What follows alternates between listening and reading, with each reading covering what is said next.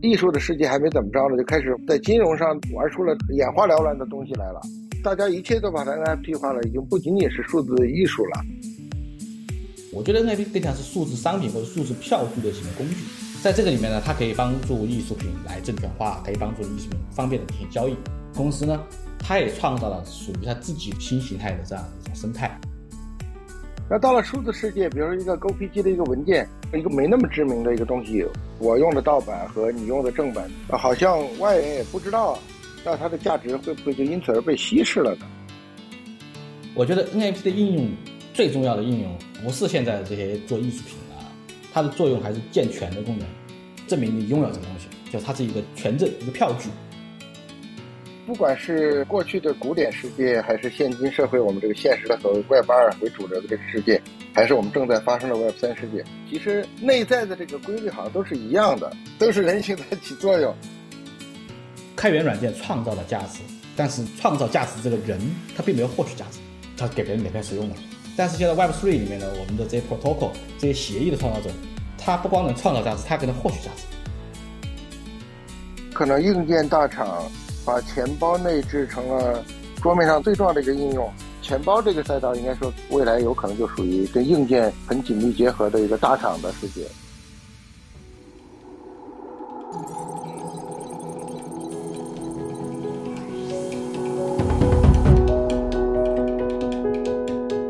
各位听友，大家好，我是周航，欢迎大家收听由荔枝播客独家播出的《创业入海口》。如果大家喜欢的话，欢迎大家持续订阅。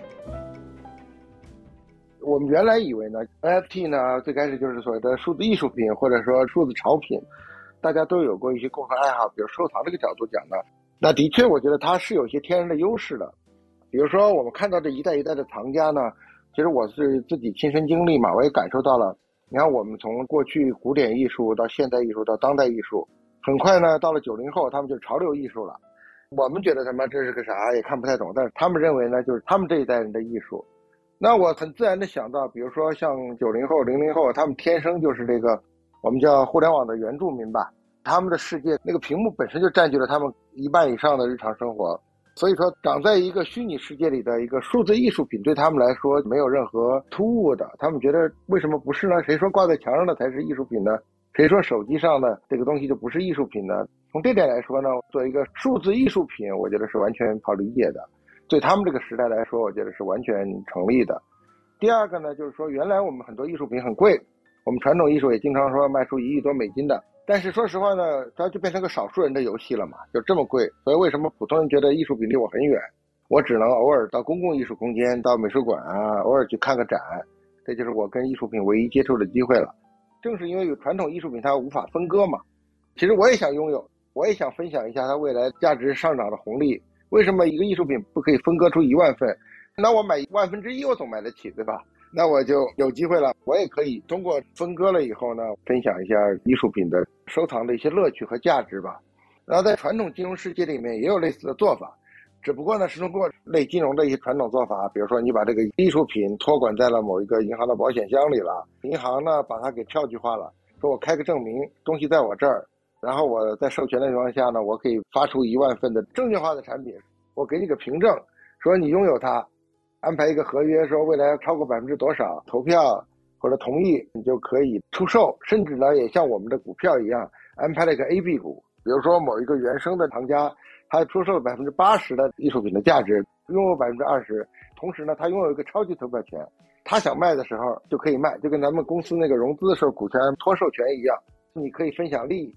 其实传统金融世界呢，已经开始用一些相对比较笨拙的方式吧，这种合约的方式、协议的方式，也做了一些类似的安排。但是它毕竟不灵活嘛，所以我觉得如果到了 blockchain 上呢，NFT 呢，至少我理解第二点就是它可分割了，分割成无数多份，我甚至在转售，那一下子就极大的增强了这个艺术品本身作为类金融品的一个流通性，和传统艺术品相比呢，就得到了极大的加强。那当然，流动性加强对一个资产的价值肯定是有好处的呀，对吧？嗯，对，也有不好，它是双刃剑，流动性。嗯，当然，当然，我理解呢，可能这两点呢，我相信普通大众也都是相对好理解一点的。对，可以理解的。对，现在 NFT 这个领域里面玩的花样挺多的。啊，对，但是后来我自己有两点不理解的啊，一个呢就是我跟你说的艾大师的观点有点类似，我说这叫艺术品吗？对吧？对对对，这个不是啊。嗯，那如果照他这样，我简直可以开一个艺术品工厂了，我可以一天制造一一千万个，铁套算法我们就自己画就行了，就可以有很多低水平的东西就充斥在整个市场中，那整个市场的噪音就太大了嘛，因为它门槛太低了。第二个呢，我当然认为任何一个事物新出来，它可能都有一些炒作嘛，它不炒作也没法出圈啊。比如说，为什么 NFT 作为最新的 crypto 的这个产品，它更容易出圈呢？就是因为它有天价艺术嘛，而且很有公众的话题性。比如为什么道 DeFi 啊，它不容易出圈呢？因为那个东西离公众比较远，特别是道，很多人理解不了的，对，道 太概念了，对。嗯，OK，就这点我其实蛮困惑的啊，特别是像刚才提到的，我一看到这帮新朋友们呢，艺术的世界还没怎么着呢，就开始在金融上玩出了眼花缭乱的东西来了。好像就越来越偏，越来越远，大家一切都把它 NFT 化了，已经不仅仅是数字艺术了。比如说，我们看到了 Twitter 的第一条 Twitter 啊，中本聪的白皮书啊，恨不得你说你们微博上线的第一千条那个 Moment 都可以把它 NFT 了，就好像万物皆可 NFT。但是这个东西一方面好像给大家带来了无限可能，另外一方面也感觉，如果万物都可 NFT，那在未来我们的生活中到底是个什么样的存在呢？对，我是这样理解的。因为我也在里面折腾了这么多嘛，所以说我也看过了一些技术的，或者跟大家交流过，也买 NFT。我觉得首先不能把 NFT 叫做数字艺术，这完全没有等号的。NFT 它只是一个技术形态，它只是一种类型的 token，在这个 Web3 里面。然后呢，正好我们可以把一些 digital 的艺术品铸造成 NFT，就是变成这种协议，我们会把。这个画或者一个很好的作品放在银行里面存起来，然后银行通过它的传统的金融手段帮你把它给证券化，它可以帮你把它变成一种合约，你可以去交易它，它是这样一种工具。我觉得 NFT 更像是数字商品或者数字票据类型的工具，在这个里面呢，它可以帮助艺术品来证券化，可以帮助艺术品方便的进行交易，同时呢，它也创造了属于它自己新形态的这样的一种生态。比如说，除了刚刚说的这个艺术品之外，我第一次看到 OpenSea 上的这些。作品就跟艾薇薇以前说的是一样，这这是什么鬼啊？上面画的是 AI 生成的人画的乱七八糟的这些猴子啊，这些动物啊，跟猫啊、狗啊，甚至上面他看不下去了，也看不懂。在这个里面创造一种收藏集的感觉，就是集合。之前我们在发邮票、明星卡，包括我们小朋友玩的，我些小孩玩的那种叫做 Pokemon 卡，哎，它不是艺术品啊，NBA 卡也不是艺术品，它就是一种收藏品。哎，人类都喜欢收藏。啊，我把东西做成一万份，一个人一份，那每个都很稀有啊，有的还更贵，有的更便宜啊，属性不一样啊，小朋友都玩，满街都有卖的。他把这种收藏卡的概念给完全数字化了，哎，他就可以做成这种 JPG 图片，然后下面带着属性啊、特征啊、稀有度啊，都下面写着。我就想买更稀有的，人就有这种特征，他就去追求这个里面更稀有的、更贵的。哎，这个就是除了艺术品之外的 NFT 另外一种玩法，在去年玩的很火爆的。首先。卖到天价的那个 Bibo 的画，那确实是艺术品。它就一张，他把它卖的很贵，但是它是一个 digitalized 的，是一张照片，你可以把它打出来。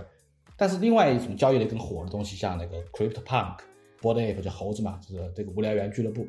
他们实际上不是艺术品，它是叫收藏品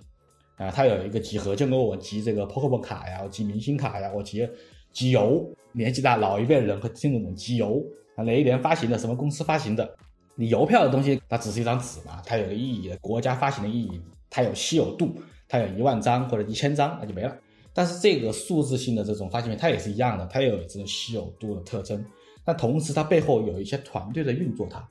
它上面会设计的一些形象这些东西，就跟说，在一九七零年代，日本的 Hello Kitty，当时出来的时候，它不是动画片，它什么都不是，它就是一个很可爱的卡通形象，然后它就很流行，它做了好多衍生品去卖呀这些东西。你可以把现在我们骂的不聊猿啊，或者这种当时数字时代的 Hello Kitty，你是可以数字拥有它的，还你还有不同的这种版本啊，有稀有度。然后同时它背后这些团队还会不停的去运作这些符号、这些形象，去打造新的概念在里面。比如说我把这个形象，我再做一个新的版本，通过给老玩家我送给你啊，或者我去做个游戏，或者我去拍个片，或者我去做个音乐，它更像是一个潮流艺术嘛，或者是潮流收藏品的这种玩法。但是它是完全数字化的，我不知道我这样讲解有没有 get 到这样的一些玩法。哎，有啊，我觉得就很形象啊。我们小时候都玩过嘛，就是老一代人集邮到咱们小时候收藏各种各样的卡片，商家嘛制造这种稀缺性，马上二级市场就形成了嘛。这样类比过去，你把我们小时候玩这套游戏给它到数字世界再玩了一遍，这个是好理解的。对，你可以把现在买卖的这些 JPG 想象成我们小时候玩的邮票，或者说在我们这一代人玩邮票不多，我们这代人玩的卡片多，就是收藏卡、动画片的里面的卡、游戏里面的卡。哎，我们都玩这个，我们会收藏。它其实就是一个纯数字版的收藏卡，它是有了动画片，有了一个游戏，它再去做卡片。但是现在不是的，现在是先有卡片。先有了这些形象，我再讲个新的故事，比如说 Metaverse 故事，我再去做游戏，我再去拍动画片，我再去做音乐。呃，他先把卡卖了，然后让你们去炒，炒热了之后有热度，有了这些东西之后，哎，那就是跟潮牌的运作方法一样，我再拿这个潮牌的形象，我再去合作，我再去开餐厅，我去开俱乐部，他用这个形象再去做所有的事情。而且还有一种比较特殊的玩法，就是无聊猿他最喜欢玩的，我拥有这个形象的这个人，他一万份这个猴子。形象的使用权完全属于这个 owner，你想拿它去赚钱，去干什么都可以。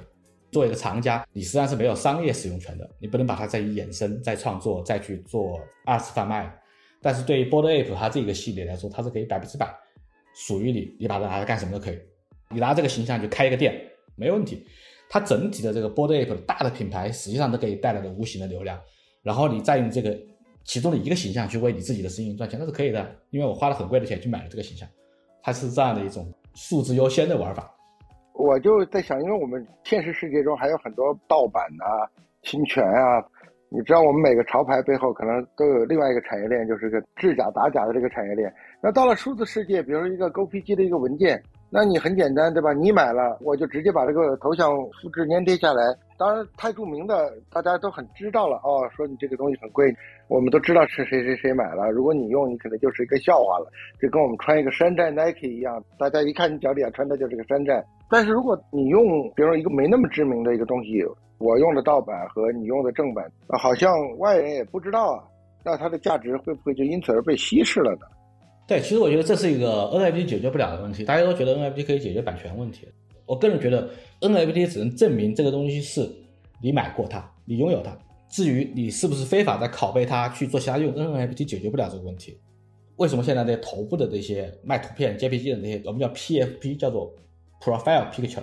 它有个专门的名字，它不叫 NFT。NFT 其中的一种类型叫 PFP，它就是给你做社交头像用的。做这些项目收藏品的人，他就希望你用社交头像去使用它，就希望你拷贝它，希望你曝光它，曝光的越多越好。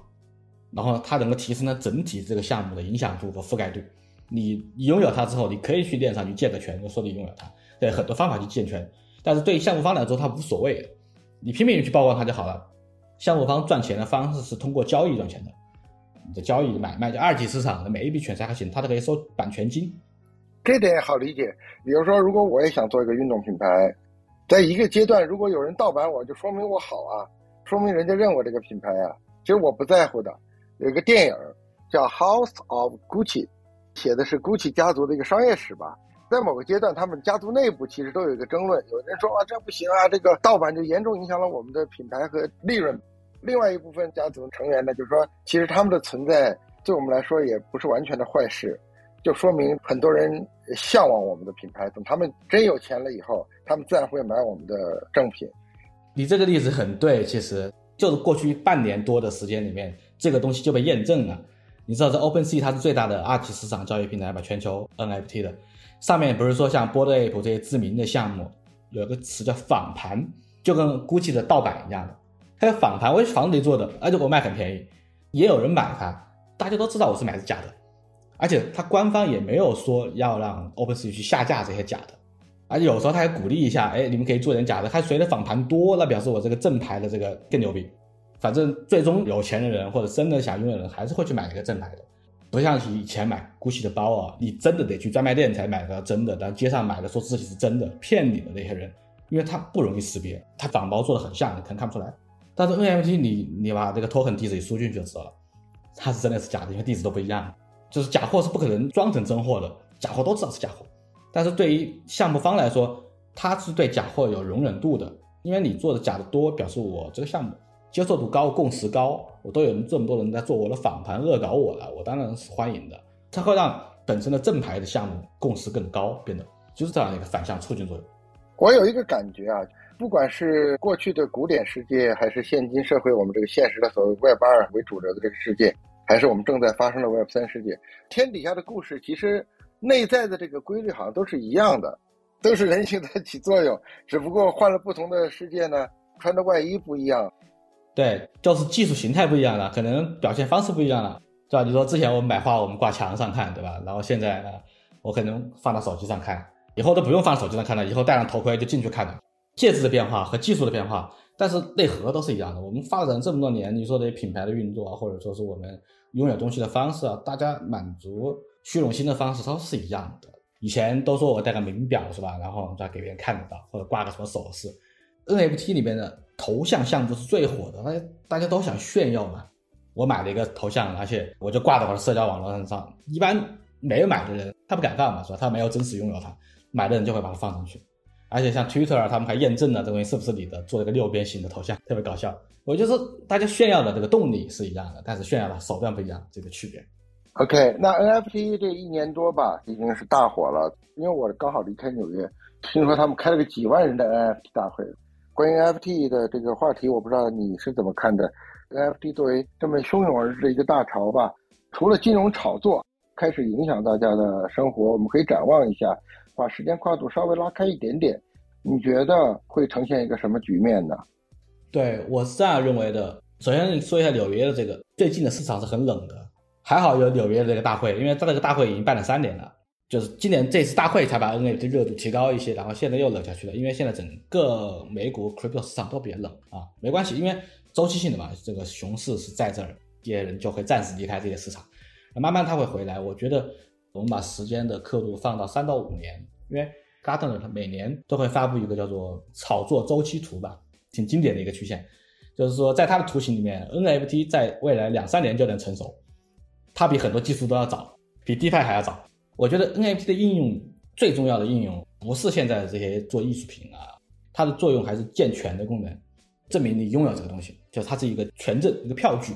NFT 核心可能它就是一个纯数字版的票据。接下来呢，在这个市场上它会再分化。NFT 除了我们现在做的它做艺术品之外，你可以把它买的数字艺术，它是非常好用的。第二个呢，你可以把它变成收藏品。然后第三个呢，它会变成一种 membership 权证。当然，现在前面那些艺术品和收藏品，它都有权证概念的啊。现在卖很多 PFP 的这种项目，它就是一种你进入一个社群的票，你没有这个头像，你进不去。它很多活动你参加不了，包括现在线下做的 NFT、NYC，你买那些头像的人才能进场。然后另外一个，我觉得 NFT 可能会改变一些社交网络的结构，或者说社交网络上资产的一些归属方式。还有一个，它会改变你的身份的这个认证方式，比如说。除了这个 membership 之外，你可以用 NFT 的形式把你的这个社交档案给存在链上，还有这个关系，你可以用这 token holder 的关系，这 token 和它带有 holder 嘛这种关系来存储，你就可以脱离掉 Web Two 里面这种平台上的这些属于平台的关系。就包括刚才说的 membership 就是干这个的。然后同时我们说的这个身份的认证和健全也是可以做得到的。我记得是在一个多月以前吧，这个以太坊的创始人，我们叫中文简称 V 神嘛，叫 Vitalik。他给以太坊的下一代的 smart token、smart contracts 后面的 NFT 的应用形式，他觉得可能就是在社交的在 social 的 identity 上面是有很大的用途的。你把你的这种社交档案的这种数据就存在你自己的钱包里面，用 NFT 的方式存储起来，以后外面的应用来访问它，你就可以做的和完全和平台无关了。现在是一种方式，包括像 Google 啊、苹果啊，我们用它的账号来登录啊，包括用微博、微信，以后我可以用这样的。digital wallet 的方式，我把我的社交的资料、我的这些权证、我的证书或者我的一些资产，或者说是我的一些社交上给我的一些认可，都存成 NFT 的方式，存在我的这个钱包里面。我可以到各种网络里面进行授权、进行使用。我觉得会是一个非常广泛的应用在这里面，而且它它背后呢会有很多很多这种 SaaS 服务啊、工具啊都会诞生，围绕这一套的这种服务的，真不只是它交易作用对。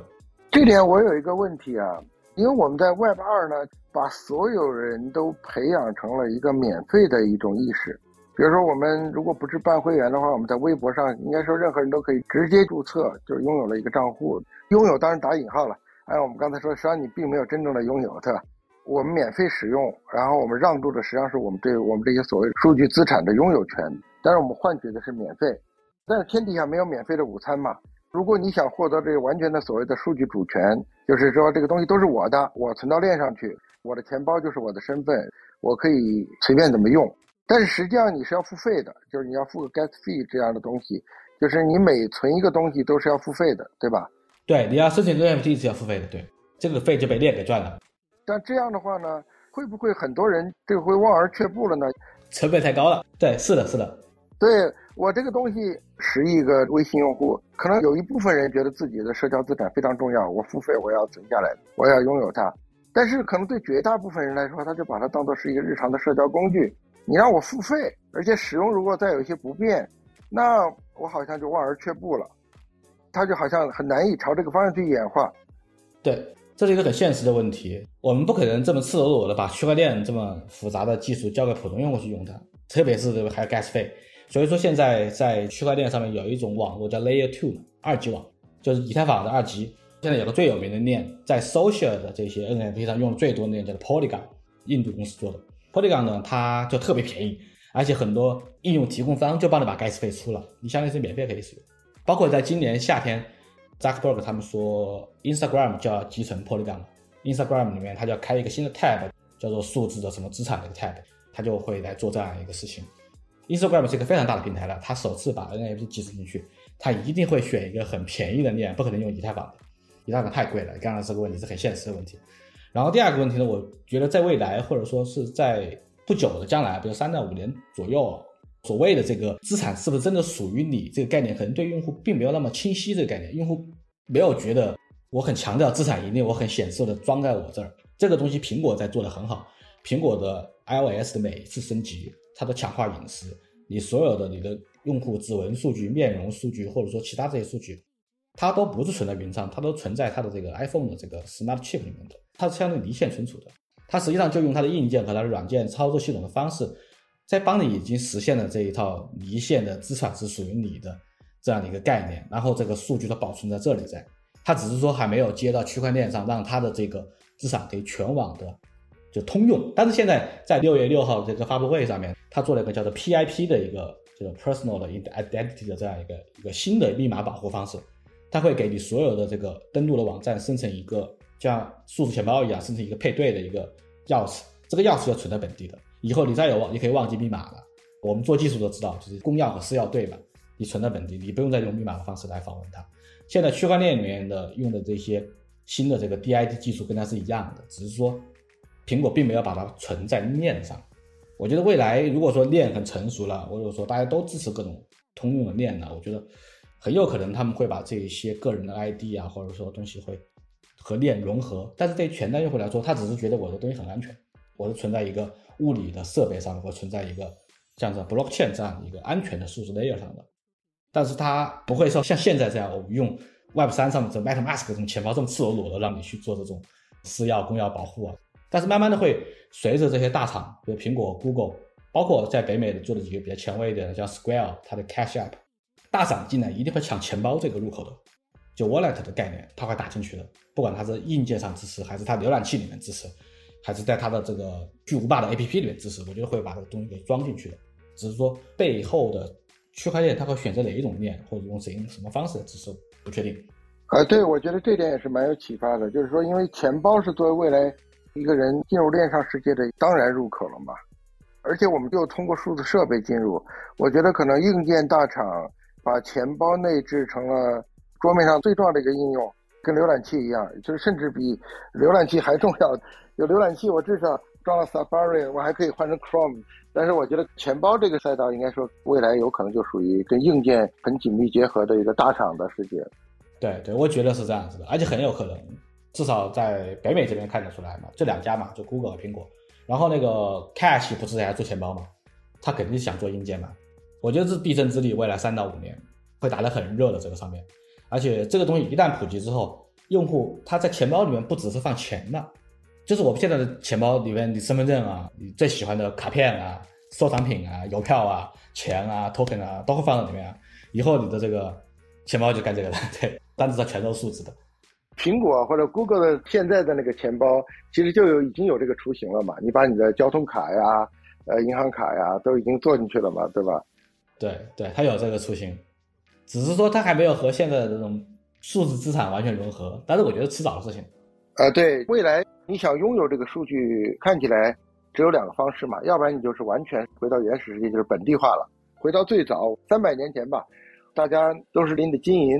地主老财就把金银财宝埋在家里的地窖里，其实那个就是完全的本地化的。然后还有一种方式，当然就是上链。对，现在链就是这样的，其实链就是一种数字的物理资产，它和平台 low 无关系。就是你可以手机上有个 A P P，你把它埋进去就行了。对，它其实挖和埋 mint 这个词都来自于这个古老的动作，知道吧？呃，一样的。为什么大家偷地主老财家好偷呢？因为他们家肯定埋了金元宝，我只要抓住这个人，用生死威胁他，那他自然就告诉我他们家的金财宝埋在哪儿。所以说，我觉得呃，未来不管是链上还是什么，其实盗窃啊、丢失啊，跟现实世界中一样，还是会发生的。对，完全一样。你把他绑走了，把钥匙拿走，不是一样的？你这个安全都是相对。嗯，你看这个 Web 二由于各种原因吧，一个是本身我们也发展了十几二十年了，一方面 Web 二这个应用上的确已经到了一个有点平台期吧，的确不容易有大的突破。除了在 AI 上每年随着算力算法有一些进步之外，创新的范式好像已经基本形成了。自然好像很多 Web 二的年轻人吧，觉得 Web 二这不属于我们这个时代的了。就是你们八零后、七零后都已经干的差不多了，我们的九零后、零零后当然选择我们就是拥抱新时代了。呃，那你说像咱们这个年龄，也有从 Web 二过来的，身上带了很多这种历史的痕迹。你知道这个 Web 三呢，也让大家感觉有点困惑的是，Web 二的时候呢，我们大家虽然我们很多时候都没有找到我们这个商业模式，我们也不知道怎么赚钱，但是呢，它离钱比较远，正是因为它离钱比较远。所以我们当时还显得还蛮纯粹一点的，还单纯一点。那 Web 三呢，就是因为它离钱太近了，导致这个人就浮躁、投机。年轻人反而绝大部分吧，就他们自己讲话了，客气点说，百分之九十五都是投机者。从人的气质上来说呢，就跟我们那代呢，好不太一样。对，这个也是当时比较鄙视他们这个圈子的原因啊。我前天跟黄宽聊，聊到了我们现在的 Token 的这个模式，就是他的 Uniswap 嘛。我介绍 Uniswap 怎么运作的，因为 Uniswap 它公司是 Uniswap Lab，它还有一个道，道和公司是独立的，就是负责社群的，公司也不会讨论道的东西，公司只负责维护研发产品，就跟之前做企业版一样，他们做 MyCycle 的企业版，然后呢 MyCycle 有个 Community 版来交给社区去维护，他们是分开的，所以说在这个里面呢，有了这个 Blockchain 和这个 Web 三，还有这样的一层网络之后呢，我们给很多这样的一些开源的这个智能合约这种协议。之前我们开源软件创造了价值，但是创造价值这个人他并没有获取价值，他给别人免费使用的。Open source 都是这样子。但是现在 Web Three 里面呢，我们的这些 protocol 这些协议的创造者，他不光能创造价值，他还能获取价值。这个就是很大的不同，就是他有双刃剑啊，就是说我们一开始就是要为钱服务的，所以说很多协议的设计者他就会急功近利的让他的收益变高啊，然后会产生很大的泡沫。就是现在 Web 三面临的一个很现实的问题，因为 Token 流动性太高了，它通过各种 DeFi 的合约来做的设计，它可以很快的打出一个比较完整金融的模型出来，而且可以做超大的杠杆之类玩这些东西。它就像赌场一样，而且让这个里面特别浮躁，特别不冷静，特别不想把产品做好。但是在这样的一个市场里面呢，也会有好的公司是在做像好产品的，比如说像 Uniswap、像 Aave 这样的这种好的合约。我们就得在这样一个很浮躁的市场里面沉静下来。来想这个东西价值在哪，然后把它做出来。所以说，这个市场的这样的熊市和牛市的切换和波动，特别是熊市对这个 Web3 是有好处的，就会让很多浮躁的人就没有声音了。对，我也特别赞同啊，就是每一次退潮啊，就把一批投机者清洗出去了，一层一层清洗嘛。当然，每层还会有人加入，但是一层层清洗呢，最终沉淀下来的，可能就是真正的 Web 3的这个推动者，实实在在做事情的一些推动者。我这里还有两个问题啊，一个是关于中国的，大家谈起这个 Web3 啊、Crypto 啊，跟中国的关系呢，就感觉有一点痛心，因为几年前可能中国还是全世界的中心吧，不管是从矿啊、交易所呀，还有这个从业者啊，可以说有一段时间中国曾经是中心，但是各种各样的原因吧，呃，那个哪位来着到美国听证会说我们要保证让 Web3 的变革发生在美国，现在我们是保证让 Web3 的变革绝对不发生在中国。一方面，说实话，我也感到痛心，就是一方面看到这个中国的创业者啊，他们确实说实话有勃勃的这种创造力和生命力，中间虽然有各种各样的杂音啊，但是呢，的确就是中国创业者可以说是这一代吧，也我觉得非常优秀的，全世界都是非常有竞争力的这样一个创业者。他们由于不能在中国发生了，如果 Web 三真是一个未来深刻的一场一个时代的革命的话，如果不发生在中国，那对中国的影响是什么呢？说实话，毕竟出来的是少数。对对，出来确实少数。我觉得它会形成两种生态，但是呢，我觉得中国有一个问题就是说，对 Web 三对这个 Token 的监管走了一个极端，他就不让你做，然后不让你进行二级市场交易。但是美国不一样，美国它实际上政府它在看着这个市场上，美国首先是不管你的，没违法不管你，然后让你让你慢慢成长，你什么都可以做，然后慢慢他会收紧你的，他会把你的这个里面。看着你这个，比如说现在提案的 bill 一直在提交嘛，我们怎么认定比特币是什么？是大宗商品啊？以太坊是不是证券产品啊？Uniswap 上卖的 token 是不是要被 SEC 审核啊？它会慢慢的把它收紧的，它一定会合规的。它最后合规呢，就会让现在 Web 三这个很狂野的市场套上马鞍。哎，你不能太狂野了，我们现在管你了，你悠着点。那肯定会这样的，我觉得今年年底或者明年就会这样做的。然后呢，中国现在就是。我不让你交易，什么都没有，这个东西呢，就会让本来可以自由成长的生态被提前管住了。它可能在这样的管制下边，它会形成一种比较独特的生态。中国也有联盟链嘛，我记得刘强跟我说，他们还接了那个什么数图链嘛，它也有链，但是这个链呢，它没法和全球的这个主流链进行对接。网络它是一个平台概念，你是连接节点越广的价值越高，那么就会形成全球可能是一个。更大的网络，那么中国就形成很小的网络，它就像做贸易一样，你只能在内循环了，你循环不出去了，你的市场规模就变小了，但是还是会有逻辑，还是会存在的，这个逻辑不可能消失，因为这个技术趋势是这样变的嘛。中国就会一个比较小的内循环的，就是说你跟全世界的大的公链就脱网了，最多就是做点这种小的国家受控的这种联盟链。对对对，也可以交易，也可以买数字商品啊。对，都可以啊，你也可以做这个权证啊，证书也可以这样发，都可以啊。但是说你就没有办法把你的资产流到这个，就是你的互联网没法连接一样，流不出来，它进不去。那是以后可能会有桥哦，它说明这种快点桥能够把中国的内网的区块链的桥跨到外面去，或者外面跨到里面，那我不知道。未来这个局面挺有意思的，链的发展应该说是越来越清晰的一种状态了。中国就是独特的中国链，Chinese chain，未来有几座很小的桥。可能做一些小一点的连接吧，感觉中国就和世界就越来越成为一个大世界和一个小世界的这么一个关系了。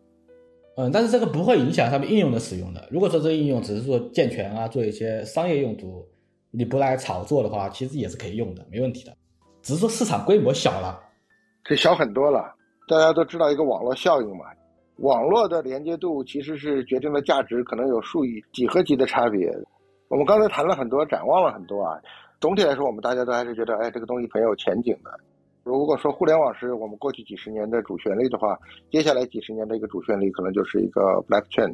还有很多创新啊，很多新的发生，不是发生在网上，而是发生在链上了。比如说二十多年前刚有互联网的时候，我们也对互联网有很多的这种美好的想象。当然，一方面的确起到了这个作用，甚至比当时预想的还大。就互联网已经成了整个驱动全社会创新的一个最核心的驱动力了，但是同时呢，这个互联网本身也带来了很多问题，包括大家现在天天咒骂的 Web 二带来的这种巨头，就是他们控制了整个全世界，这个我们也很不乐意。我们感觉这个世界不应该是这样的，又重新提出了去中心化这么一种思潮。回过头来看呢，任何一个事物也都不可能有完美的嘛。要看到一个事物的正面的时候呢，也尽可能的预看到它自身潜在的问题。关于 blockchain 可能引发的新问题是哪些？我不知道你有没有想过这方面的问题啊？对这个问题，首先它带来了一个一个社会的结构性的变化，就是金融层面上面和一些治理层面上的。金融层面上，它就产生了真正的完全原生于互联网资产的概念。因为之前再怎么做做 money 嘛，你都是有国家的嘛，但这次真的没有国家的限制了。那这个会对所有国家政府的主权货币。和它之间会产生一些很大的矛盾或者一些挑战啊，这是为什么政府要合规它的一个原因。另外一个呢，这个区块链的技术特征，它这个黑市是永远堵不掉的。第三个问题就是，在这个 blockchain 上面，永远有这种货币高速流通的资产，会让很多在里面参与的人过度投机，造成现在碰到这个问题嘛，就是它大起大落，然后会有这种问题。但这种问题，我觉得可能会通过一部分的合规。或者政府的介入啊，或者说是一些技术的升级来解决的，但是它本身的流动性，它就是这样天生的这个特征，这解决不了的。一个是金融上的问题，一个是流动性造成的整个这个市场它比较浮躁，或者造成这个市场的波动性问题。然后第三个，如果说它更进一步的被大公司或者被政府采纳之后呢，实际上会产生一些新的问题的。虽然说它现在很安全哦，但是如果说以后在这个之上在搭建的应用里面，它可能会产生新的安全性问题和新的所有权问题。这个上面的节点的运作是不是会被新的这种形式的机构或者政府或者独立于政府的东西给控制住？这个不确定。现在技术的发展很快，说不定会有更高效的区块链技术诞生，或者说类似的技术诞生。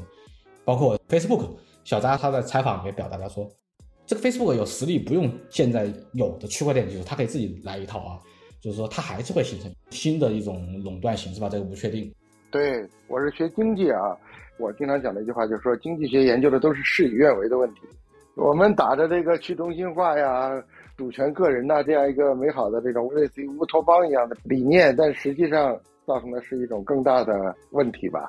互联网，我觉得我们 dot com 的时候，天天宣称的就是每个人都拥有自己的网站，每个人简单注册，然后你就可以通往全世界了，你就可以跟全世界任何人直达连接。但是我们哪里知道，很快。由于这个信息的过载，我们马上我们就失去了这一切，然后我们就成就了一个超级巨头，就是搜索，对吧？它就变成了我们通往别人世界的一个必须要经过的一个中间的一个节点。所以说，在未来，钱包可能就是超级巨头啊。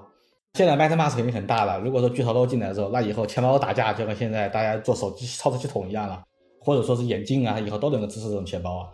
这个肯定是必争之地嘛，以后一定会分久必合，合久必分嘛，那肯定会形成新的垄断的。那一定嘛！如果以后新一代的手机再发布一版新的 OS 的时候，就直接宣布，我们下一代的 OS 就已经给大家内置好了一个全新一代最安全的钱包，对 就行了，这个竞争结束了。对，会有这种问题，这个这种问题永远存在的。对，就好像当年的 Windows 说，我们下一代就自带 IE 了，然后浏览器就结束了。对，是的，对对对，下一代 Chrome 它可以类似钱包，它也可以类似这种访问区块链的功能。这我觉得都是可以的。我觉得现在为什么巨头没进去，就是因为合规的问题。因为它只要是涉及到 Bitcoin 和 Ethereum 在它的产品里面直接这样集成，它都会涉嫌 SEC 是炒作这个 token 价格啊，它炒作了自己股价呀，呃，它有很多合规问题解决不了。我觉得随着美国政府或者说国会的立法，把数字资产的权责给确认清楚了，什么是数字资产，怎么去监管它之后，巨头一定会进来的。那肯定的，我觉得巨头现在没进，不是说他们反对这个事情，他们其实是在选择合适的时机，就是更适合他们进入的时机。对，而且他早进来的时候对这个生态也不好，现在繁荣一下多好呢。啊，对对，肯定是这样，规律上也是这样嘛。先你们在这哇哇哇个繁荣繁荣了几年以后，哪天他一宣布某一个产品或者某一个 feature 进入，然后这个格局又开始大的改变了。对。这个里面还是有一些中型的公司还是不错的，我还蛮喜欢那个 Jack Dorsey 做的 Block 的那个理念的，他胆子蛮大的，他竟然敢在 Bitcoin 的网络上做 Layer Two 搭建一套这种完整的系统，这还蛮有远见的。嗯，对，我也觉得是，他应该算是巨头里面最拥抱 Block 的人了。嗯，对，最拥抱的一个。在这个领域里面，因为我之前做 Web Two 嘛，我说我要在 Web 三里面选一个我想孵化的方向，我就是 NFT。我觉得 NFT 的这个场景还是蛮多的，未来。是的。今天也聊了不少了，先聊到这儿，等我们回去再见。嗯，好，拜拜，拜拜。